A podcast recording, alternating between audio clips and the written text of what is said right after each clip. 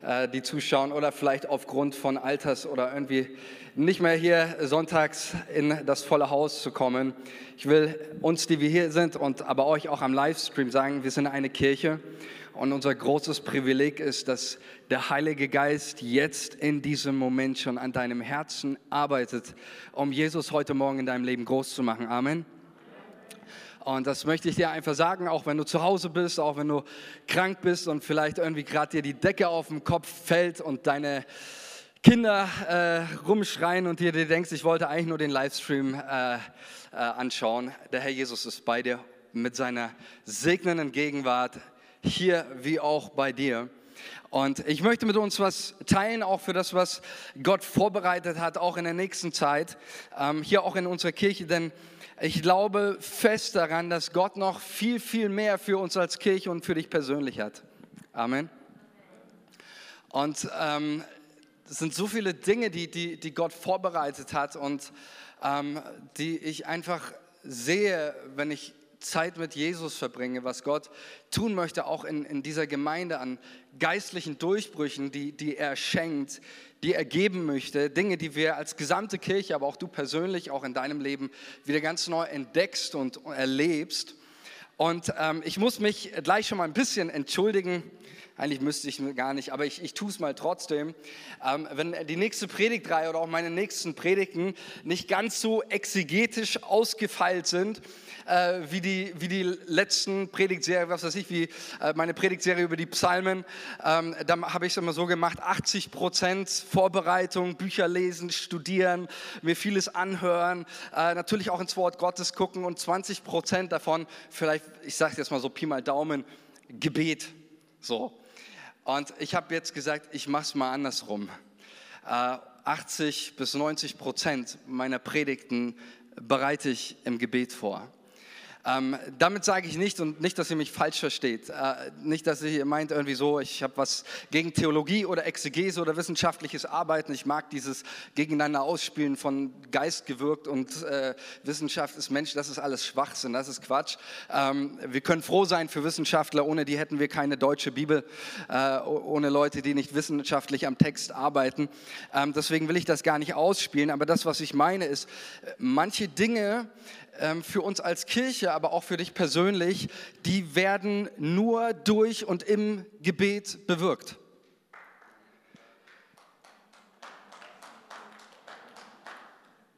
Danke. Es gibt manche Dinge, die, die, die, die lassen sich nur durch Gebet bewegen. Da hilft kein Predigen, da hilft kein Programm, da hilft kein was weiß ich, da hilft nur Gebet. Einmal kommen die Jünger zu Jesus, nachdem, sie, nachdem ein Mann zu ihnen kam, dessen Sohn war von einem Dämon besessen, einem Geist, der diesen Sohn tyrannisiert hat und sein Leben komplett zerstört hat. Und, die, und er bringt sie zu den Jüngern Jesu, denn Jesus war gerade auf dem, auf dem Berg, war gerade im Gebet. Und sie bringen ihn zu den Jüngern und die Jünger können ihn nicht austreiben. Und ähm, irgendwann kommt Jesus zurück und der Vater kommt zu Jesus und sagt, mein Sohn, bitte heile ihn, mach ihn frei von diesem bösen Geist. Deine Jünger konnten es nicht, die konnten ihn nicht austreiben. Und dann, fragt, äh, dann treibt Jesus den Dämon aus. Der Junge wird frei von allen, allen lebenszerstörerischen Mächten durch die Begegnung mit Jesus. Und, ähm, und dann äh, sind die Jünger mit Jesus alleine und sie fragen ihn, Herr, warum konnten wir ihn nicht austreiben? Und Jesus sagt zu ihnen folgendes, er sagt, diese Art fährt nur durch Gebet aus. Spätere Handschriften fügen noch das Wort Fasten hinzu. Ist auch nicht falsch, aber ursprünglich steht hier erstmal einfach nur Gebet. Diese Art fährt durch nichts anderes aus als durch Gebet. Manche Dinge, die lassen sich nur bewegen im Gebet. Deswegen äh, ist Jesus ständig am Beten. Deswegen ruft Paulus seine äh, Gemeinden auf in seinen Briefen und uns, betet ohne Unterlass, betet alle Zeit für die Obrigkeit, für die Gemeindeleitung, für die Dinge. Äh, Gebet ist der Schlüssel zu, zu, zu geistlichen Durchbrüchen in, in deinem Leben und für uns als Kirche. Und ich spüre und ich merke, und es ist nicht einfach nur ein, ein, ein wie soll ich sagen, eine Emotion, ich merke auch, dass wir als Kirche gerade an so einer Schwelle stehen, wie als Israel in das, in das verheißene Land gekommen ist, musste sie erstmal durch den Jordan durch. Und ich merke, dass wir gerade auch an so einer Schwelle stehen, auch der, eines geistlichen Durchbruchs, wo, wo Gott mehr und mehr auch die Qualität unseres Glaubens, unserer Beziehung mit ihm auf eine nächste Ebene erheben wird. Und deswegen geschieht das durch Gebet, indem wir Gott suchen und ähm, und deswegen werden wir auch heute Gebet noch im Gottesdienst anbieten und wollen einfach da deswegen auch nochmal einen Fokus drauf legen auf das Gebet, weil Dinge sich nur im Gebet bewirken, bewegen lassen, einige Dinge.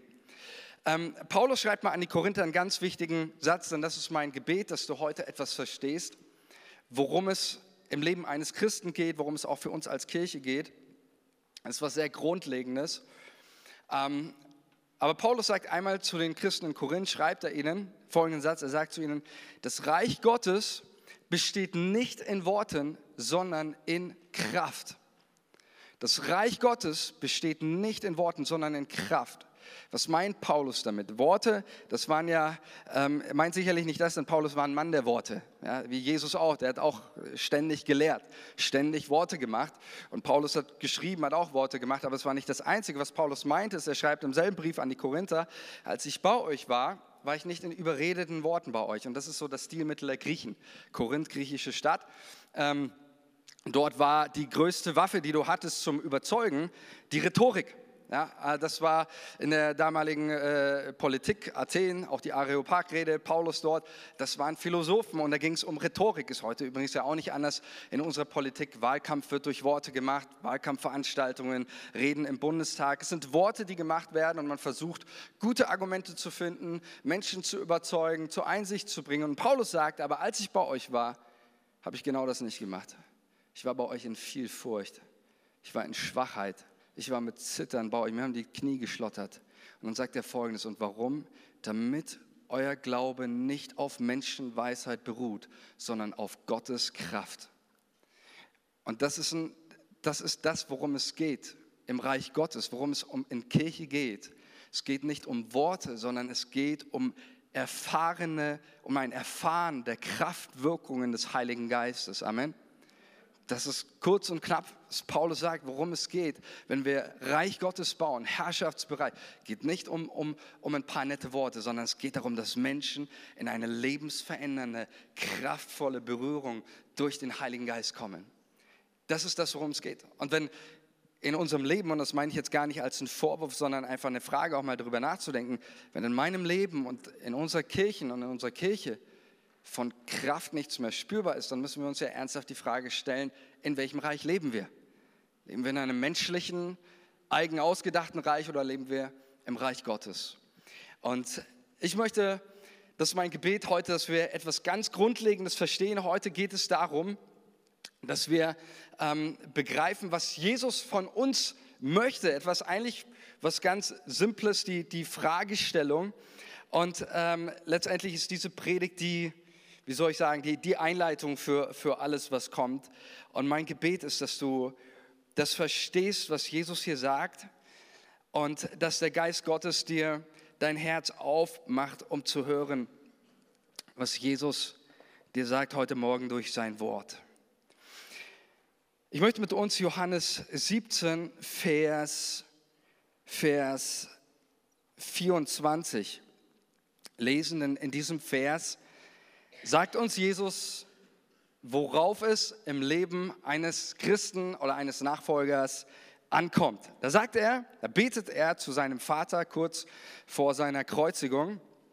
Da betet er, Vater, ich will das, wo ich bin, auch die bei mir sein, die du mir gegeben hast, damit sie meine Herrlichkeit sehen. Ich will erstmal nochmal bei diesem ersten Satz. Also Jesus betet, Vater, ich will. Und wenn Jesus sagt, ich will etwas, dann sollten wir da alle unsere Aufmerksamkeit drauf legen, oder? Also dann ist das nicht einfach so ein Nebensatz, du kannst, du möchtest oder sonst was, sondern hier geht es wirklich, dass Jesus sagt, Vater, ich will. Das ist der Wille Jesu. Sein, das, was er, worum es ihm in deinem Leben, in der Beziehung mit ihm geht. Vater, ich will und dann sagt Jesus, dass wo ich bin, auch die bei mir sein, die du mir gegeben hast. Und es ist die erste wichtige Wahrheit, dass du verstehst für dein Leben, worum es Jesus geht, ist, dass du bei ihm bist. Amen dass du bei ihm, das ist der Grund, warum Jesus in einem stinkenden Stall geboren wurde. Das ist der Grund, warum Jesus äh, aufgewachsen ist, warum er den Menschen gedient hat, warum er geliebt hat, warum Jesus geheilt hat, warum er Dämonen ausgetrieben hat. Das ist der Grund, warum Jesus sich hat verraten, verhaften, verspotten lassen, warum er hat sich foltern lassen, kreuzigen lassen, warum er gestorben ist, warum er ins Reich des Todes hinabgestiegen ist, warum er auferstanden ist und zum Vater gegangen ist, der Grund dafür ist, dass du bei ihm bist. Ich will, dass wo ich bin, auch die bei mir sein. Jesus sehnt sich nach dir. Und ich habe in, in Johannes 16, äh, 17, ist das der Vers 22, ähm, da heißt es, da sagt Jesus auch zu seinen Jüngern, aber auch ihr habt nun Traurigkeit aber ich will euch wiedersehen und euer Herz soll sich freuen und eure Freude soll niemand von euch nehmen. Also Jesus sagt hier, ich will euch wiedersehen. Und ich weiß nicht, vielleicht kennst du das manchmal, wenn du die Bibel liest. Ich habe diesen Vers gelesen und in diesem Moment, wo ich diesen Vers lese, überkommt mich so, ich kann das gar nicht richtig beschreiben, aber es war ein, so ein tiefer Schmerz in mir, und mein Blick ist auch auf dieses Wort gefallen, ich will euch wiedersehen. Und ich spürte so, so wie so ein Trennungsschmerz, den, den, den Gott im Himmel verspürt. Und er ruft dir heute Morgen zu, du, ich will dich wiedersehen. Ich vermisse dich. Und ich hatte das Empfinden, dass Gott sagt, auch hier in unserer Kirche sind Menschen, ich habe die seit 20, seit 30, seit 40 Jahren nicht mehr gesehen. Du glaubst nicht, wie sehr ich sie vermisse. Ich will dich wiedersehen, sagt Jesus zu dir. Ich will dich in meiner Nähe haben. Ich vermisse dich so, so, so, so sehr. Und viele Christen leben ihr Leben und ihr Christsein und denken, es geht die ganze Zeit um, um irgendwelche Werke, um irgendein Tun, um irgendein Machen. Dabei hat Jesus einzig und allein erst mein Verlangen, einfach dich wiederzusehen. Kennst du das Trennungsschmerz, wenn du jemanden so sehr vermisst? Jesus vermisst dich. Jesus vermisst mich. Er vermisst unsere Gegenwart und er wünscht sich so sehr und deswegen sagt er hier seinen Jüngern, ich will euch wiedersehen. Und vielleicht denkst du dir jetzt gerade in diesem Moment, ja, warum will er mich wiedersehen? So, vielleicht ist so, was kommt da auf mich zu? Ja, vielleicht so ein bisschen wie, wenn dein Chef zu dir sagt, Herr oder Frau so und so, kommen Sie mal in mein Büro, ich will Sie mal sehen. So, ja, äh, was kommt da bloß auf mich zu? Aber Jesus gibt uns ja die Antwort. Er sagt hier in seinem Wort, ich will euch wiedersehen und euer Herz soll sich freuen und eure Freude soll niemand von euch nehmen. Also das, was dieser Bibeltext sagt, ist, dass Jesus möchte dich wiedersehen, damit du Jesus siehst und dadurch, dass du Jesus siehst, wieder Freude hast in deinem Leben. Darum geht es. Nichts mehr, nichts weniger. Und hier sind so viele Leute und ich, ich klammer mich ja bei allem gar nicht aus so. Ich predige ja mir selber. So viele Leute, die mit so, so beladen rumlaufen, Sorgen, Gedanken über Zukunft und sonst was. Jesus sagt, ich will dich wiedersehen. Warum? Weil ich nicht, weil ich nicht möchte, dass du beladen durchs Leben gehst. Ich will, dass dein Herz wieder Freude hat. Ich will, dass du dich wieder freust. Ich will, dass du mich siehst. Das ist die erste Predigt die erste Predigt, und die sollte man nicht übergehen, die erste Predigt, die Petrus gehalten hat. In Apostelgeschichte 2, ähm, da lesen wir Folgendes. Apostelgeschichte 2. Äh, ich krieg's auch, ich krieg's auch so zusammen.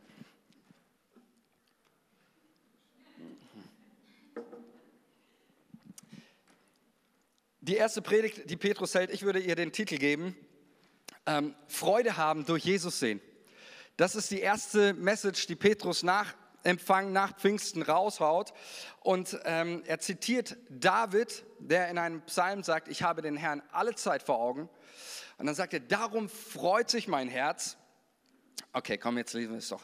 Apostelgeschichte. Apostelgeschichte 2, Pfingstpredigt des Petrus. Da, äh, genau, zitiert äh, Petrus Psalm 16,8. Denn David spricht von ihm, also von Jesus spricht David, so die Auslegung des Petrus. Denn David spricht von ihm, von Jesus, ich habe den Herrn alle Zeit vor Augen.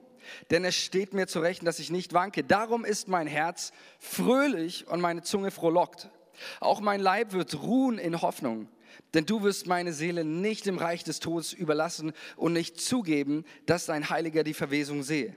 Du hast mir kundgetan die Wege des Lebens. Du wirst mich erfüllen mit Freude vor deinem Angesicht. Apostelgeschichte 2, Vers 24 bis 28. Das ist die erste Botschaft, die Petrus über Jesus Christus verkündigt. Es geht um Jesus sehen und dadurch eine Freude im Leben empfangen, über die Jesus sagt, diese Freude wird niemand mehr von euch nehmen. Kein Umstand, kein Mensch, nichts in dieser Welt kann dir die Freude nehmen, wenn du Jesus siehst und vor Augen hast. Amen. Wer das schon mal erlebt hat, der weiß, es kann kommen, was will. Aber diese Freude, die raubt mir niemand. Kein, kein Politiker, kein Satiriker, äh, kein, kein Umstand. Jesus, meine Freude. Da gibt es viele, viele, viele Kirchenlieder, die schon darüber geschrieben worden sind. Aber es ist mein Gebet für dich, dass du heute wieder Jesus siehst, dass der Geist Gottes dir wieder Jesus vor Augen malt und dass du ihn wieder siehst in seiner Fülle. Denn darum geht es ja in dem Vers, den ich vorgelesen habe. Ich lese ihn nochmal, Johannes 17, Vers 24, wo Jesus betet, Vater, ich will, dass wo ich bin, die bei mir sein, die du mir gegeben hast. Was? Damit sie mir die ganze Zeit äh, dienen oder mir die Schuhe putzen oder sonst was, nein, sondern damit sie meine Herrlichkeit sehen. Freunde, darum geht es im Leben eines Christen, bei Jesus sein und seine Herrlichkeit sehen, nicht mehr, nicht weniger, that's it. Seine Herrlichkeit sehen. Und äh, das ist der Punkt, was ich vorhin gesagt habe, ich werde es noch öfter sagen. Wir haben viel zu oft irgendwie diese Vorstellung, mit Jesus zu leben heißt, dieses zu tun, jenes nicht zu tun, dieses zu machen, ähm, sonst was. Und ich, ich möchte mich dafür entschuldigen, aufrichtig, wenn ich es getan habe oder irgendwie das Gefühl vermittelt habe. Es war nicht meine Absicht, wenn ich es gemacht habe, dann tue ich ab heute davon Buße ähm, und bitte Gott um Vergebung. Ähm, aber es geht im Reich Gottes, deinem Leben mit Jesus geht es weder in erster Linie darum, dass du in der Kirche mitarbeitest. Es geht auch nicht darum, dass du deinen Zehnten gibst. Es geht auch nicht darum, dass du einfach nur irgendwie supportest und da bist. Es geht darum, dass du in der Gegenwart Jesu bist und seine Herrlichkeit siehst. Und Freunde, wenn wir die Herrlichkeit Jesus sehen, dann passiert was mit unserem Leben, oder? Es ist nicht, dass ich sage, all das hat keine Relevanz mehr in unserem Leben, Jesus dienen und, und geben und großzügig sein und, und, und ihm folgen. So, ähm, nein, Paulus schreibt, dass wir genau von dieser Herrlichkeit und verändern ist schon ein viel zu schwacher Begriff. Unser Leben wird nicht einfach nur verändert. Paulus sagt, wir werden von dieser Herrlichkeit verwandelt. Verwandelt, unser Leben von einer Herrlichkeit zur anderen verwandelt. Das ist, was diese Herrlichkeit mit uns macht. Aber es geht um diese Herrlichkeit und alles muss auch in dieser Begegnung, in diesem Sehen von der Herrlichkeit Jesu anfangen. Das heißt auch im ähm, Johannesevangelium über den Propheten Jesaja, über seinen Dienst, da heißt es, ähm, er sah seine Herrlichkeit, also der Prophet Jesaja, das bezieht sich auf Jesaja 6, wo Jesaja die Offenbarung hat und sich im Thronsaal Gottes befindet und von der Herrlichkeit und Heiligkeit Gottes völlig überwältigt ist. Das Neue Testament sagt, dass Jesaja die Herrlichkeit Jesu gesehen hat. Er sah seine Herrlichkeit und redete von ihm. Das ist der, der Start für den Dienst des Propheten Jesaja.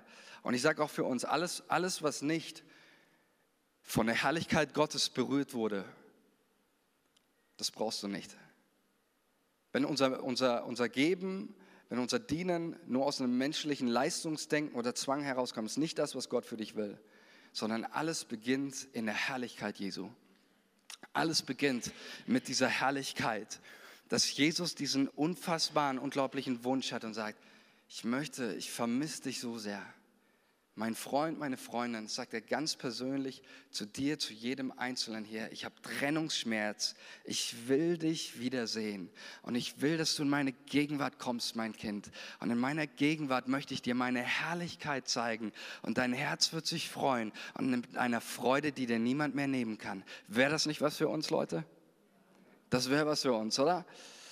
Was meint Herrlichkeit? Vielleicht ist, denkt der eine, oh, was ist Herrlichkeit? Das ist so ein abstrakter Begriff. Und wenn ich jetzt hier richtig exegetisch wieder vorgehen würde, dann würde ich euch den hebräischen Kavot-Begriff erklären und den äh, griechischen ähm, Doxa, aber da, da kommen wir in zwei Wochen dann nicht. Sind, da ist so eine Fülle drinnen. Aber ich versuche das mal sehr, sehr äh, banal runterzubrechen, was Herrlichkeit eigentlich bedeutet, auch ganz praktisch für dich und für mich. Herrlichkeit erstmal oder erstmal das, was Herrlichkeit mit uns macht. Herrlichkeit ist das, was, die, was den gesamten Himmel, die ganzen Engel nonstop 24/7 für alle Ewigkeit mit aller Leidenschaft, mit allem Feuer, mit aller Freude und mit aller Ehrfurcht Gott im Himmel anbeten lässt und, und sie singen lässt. Heilig, heilig, heilig ist der Herr. Das ist, was Herrlichkeit mit uns macht. Das ist, das ist dieses, die Engel sehen Gott, sie schauen in Gottes Angesicht und ihr Herz geht auf und sie preisen Jesus. Ich will euch mal kurz was erzählen, was mir äh, letztens passiert ist. Ähm, ich bin, ich bin, es war, weiß nicht wie früh es war, sehr früh und ähm, ich bin ähm, hier in, in die Gemeinde zum Gebet gegangen und ähm, ich glaube, es war, ähm, ich hatte den, den Vormittag und äh, ich glaube, es war mein freier Tag, genau. Und, und ich sagte zu meiner Frau, ich gehe geh noch schnell zum, zum Gebet in die Gemeinde. Und äh, das habe ich ihr am Abend gesagt, weil sie noch in der Früh alle geschlafen haben. Und ich, ähm, dann sagte meine Frau mir Folgendes, weil wenn ich bete oder wenn ich gebetet habe, dann, dann bete ich halt, ne? dann rede ich halt drauf los, ne? so wie halt Gebet funktioniert, du redest mit Gott. Und meine Frau sagt so zu mir, ähm, versuch doch mal auch auf Gott zu hören. Das hat sie irgendwie so aufgeschnappt. Ich glaube, Johannes Hartl hat darüber mal gepredigt oder so, äh, so auf dieses Gott warten. Und dann ist mir auch noch was eingefallen, ähm, was mir letztes Mal irgendjemand, ich weiß gar nicht mehr, wer das mir gesagt hat, zu mir gesagt hatte, ähm, dass tatsächlich am Anfang, an den Anfängen der Pfingstbewegung, das, ähm, was sehr oft praktiziert worden ist, es gab so Warteversammlungen. Keiner heutzutage weiß, was das ist. So. Ja, was braucht immer Programm? Aber die sind echt zusammengekommen, zu Hunderten, äh, Tausenden, keine Ahnung, sind zusammengekommen und haben einfach auf die Gegenwart des Heiligen Geistes gewartet. Gewartet. Stille. Das kennen wir gar nicht mehr, ne? Und die haben gewartet, bis der Heilige Geist über die ganze Versammlung gekommen ist. Und dann habe ich so gedacht, okay, mache ich das mal auch also. ich habe mir so eine Uhr auf drei Minuten gestellt, weil ich sage es euch so, das ist echt nicht meine Form zu beten. Äh, wirklich nicht. So, vor allem, der Punkt ist der, ich kann es einfach nicht. Wenn ich mich hinsetze, kommt mir schon, ach, keine Ahnung, das nächste, irgendwas, irgendwas ist immer in meinem Kopf. Ich kann mich einfach nicht hinsetzen und, und irgendwie so innerlich äh, so mich auf Jesus konzentrieren. Das ist so ungefähr wie wenn, du, wenn dir jemand sagt, denk nicht an den lila Elefanten und du denkst an lila Elefanten. So ist das für mich irgendwie und ich habe gesagt, okay, vielleicht so drei Minuten schaffe ich vielleicht. Ähm, und ich setze mich hin und ähm, mache meine Hände auf. Und ich glaube, es hat keine Minute gedauert und die, und die Gegenwart Gottes kommt, kommt so stark über mich. Und Gott mit so einem starken Frieden. Und ich sage, aus drei Minuten wurden fünf Minuten, aus fünf Minuten wurden zehn Minuten, aus zehn Minuten wurde eine halbe Stunde, halbe Stunde, Stunde, eins, zwei, drei Stunden. Ich war einfach nur da und habe einfach nur die herrliche Gegenwart Gottes genossen. Und ähm, ich, ich habe meine Frau immer, weil ich musste ja irgendwann nach Hause, das ist der Punkt, worauf ich hinaus will, ich wollte irgendwann nach Hause äh, oder muss, ich weiß nicht, wenn du das kennst, Gottes Gegenwart zu spüren, zu erleben. Ich liebe meine Familie, ich liebe meinen Job, aber wenn du die Gegenwart Gottes erlebst, wie der Psalmist einmal sagt, ähm, Asaf, wenn ich dich habe, ich frage nach nichts mehr. Wenn ich nur dich habe, dann bedeuten Himmel und Erde mir nichts mehr. Und ich habe meiner Frau einmal geschrieben, ja, ich komme eine halbe Stunde. Und dann habe ich hier nach einer halben Stunde, es dauert noch eine halbe Stunde. Und dann nochmal und irgendwann habe ich mich losgerissen und gesagt, okay, ich gehe jetzt. Und ähm, dann bin ich eben gegangen. Und ich habe mir dann zu Hause gedacht, oh, eigentlich ist es so schade, dass man nicht, dass man so viele andere Sachen noch zu tun hat. Und dann kam mir ein Gedanke ins Herz, er hat mich so glücklich gemacht, dass es eines Tages so sein wird, wenn wir nicht mehr leben, wenn unser Herz aufhört zu schlagen, dann werden wir an den Ort sein, wo es keinen Raum und keine Zeit mehr gibt.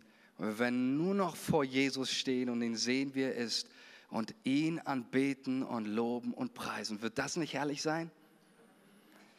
Ich weiß, Freunde, manche Sachen ergeben einfach keinen Sinn, wenn man Jesus nicht erlebt hat und seine Gegenwart immer wieder spürt, immer wieder neu erfährt.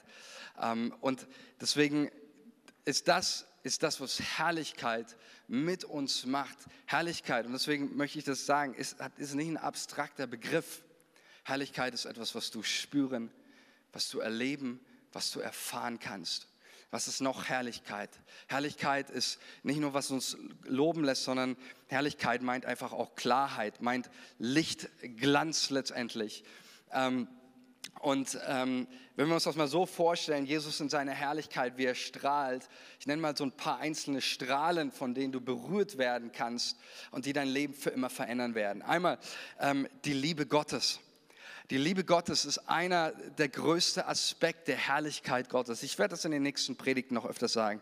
Aber weißt du, wie sehr du geliebt bist vom Vater? Ich wünsche dir so sehr, dass du neu in deinem Leben verstehst, wie sehr Gott dich liebt. Und dass diese Liebe dich freisetzt, auch von aller Religiosität, von aller Last, die deinen Schmerz nehmen kann. Du bist so sehr geliebt von Jesus. Und wer Jesus sieht, der sieht die Liebe Gottes. Ein zweiter Aspekt ist der Frieden Gottes. Wenn du Gottes Herrlichkeit siehst, dann erlebst du seinen Frieden. Das ist ein Friede, der alle Gedanken ordnet. Dieser Friede ist übrigens auch jetzt da. Diesen Frieden spüre ich jetzt gerade. Das ist, das ist, das ist der Grund, warum alles klar ist. Und der Friede Gottes verändert alles Denken. Er bringt alles zur Ruhe. Wenn du Jesus begegnest, dann erlebst du Frieden. Das sind keine theologischen, theoretischen Begriffe. Frieden, Freude, Liebe, das sind alles erfahrbare Dinge, die du erlebst, wenn du Jesus begegnest, so wie er ist. Frieden, auch seine Heiligkeit, seine Reinheit. Auch darüber werden wir sprechen, über die Heiligkeit Jesu. Aber wenn du, wenn du Jesus begegnest, dann, dann merkst du, du kommst mit einem Wesen in Kontakt einer Person, die unterscheidet sich zu allem, was es in dieser Welt gibt. Und es ist einfach nur Gnade, dass wir ihm begegnen dürfen. Und du merkst, wie diese Heiligkeit dein Leben verändert, dein Denken, dein Handeln, dein Fühlen. Gott möchte dich verändern, durch seine Herrlichkeit verwandeln. Und deswegen möchte ich mit uns jetzt den letzten, zum letzten Punkt kommen. Ähm, bevor wir einfach das Gebet auch anbieten, ähm, du darfst schon mal nach vorne kommen, Eva, und schon mal spielen, auch während ich bete. Ähm, wie kann ich jetzt Gottes Herrlichkeit erleben? Wir haben gehört von dem, wer Jesus ist, was er tun möchte. Ähm, aber wie funktioniert das, Jesus zu sehen? Und die Bibel macht unmissverständlich deutlich, dass du Jesus gar nicht von dir aussehen kannst. Das wird durch die Evangelien, lese sie mal durch. Äh, selbst die Jünger, über die heißt es, die so eng mit Jesus zusammen waren, heißt es immer wieder, und sie verstanden ihn nicht. Und sie, sie erkannten nicht. Und sie verstanden dieses Wort nicht. Äh, es sind nicht nur die, die, die anderen Leute, die Jesus gesehen haben, übrigens auch seine Zeichen, seine Wunder und doch nicht an ihn glaubten. Es waren, waren auch seine Jünger eben, nicht nur die anderen, sondern auch seine Jünger, die äh, bis Pfingsten nicht ganz verstanden, wer Jesus war. Und das macht die Bibel deutlich, das funktioniert nicht, wenn ich einfach nur sage, ja Jesus, ich, ich, ähm, ich baue mir mein eigenes Gottesbild oder Jesusbild zusammen. Aber das Schöne ist, wenn wir heute darüber sprechen, über Jesus zu sehen, dann gibt es jemanden, den hat Jesus uns verheißen, das ist der Heilige Geist. Jesus lehrt über den Heiligen Geist vieles, aber er sagt etwas Entscheidendes über ihn, er ist der Parakletos, das ist der, Deutschen würden wir sagen, der Rechtsbeistand der, oder auf Englisch Defender. Und es ist der, der, über den Jesus sagt im Johannesevangelium, er wird mich verherrlichen. Er wird nicht von sich selbst ausreden, sondern das, was er hören wird vom Vater, das wird er verkündigen. Der Heilige Geist ist derjenige, der uns Jesus vor Augen malt. Und ohne den Heiligen Geist bleibt Jesus vielleicht einfach nur ein religiöser Führer oder irgendeine nette Kirchengestalt, irgendeine, irgendeine Person, von der du mal gehört hast oder sonst wo. Aber wenn der Heilige Geist dir Offenbarung schenkt darüber, wer Jesus ist, dann siehst du Jesus so, wie er wirklich ist. Und das ist mein Gebet für heute. Und das andere ist jetzt da, auch da nochmal, das musst du wissen, wenn wir jetzt darum beten, Jesus, lass mich dich sehen, dann darfst du wissen, es ist ein Gebet, das Verheißung hat. Denn wenn wir so beten, Jesus, lass mich dich sehen, dann sendet der Vater seinen Heiligen Geist und der Geist Gottes zeigt dir Jesus. So einfach ist das.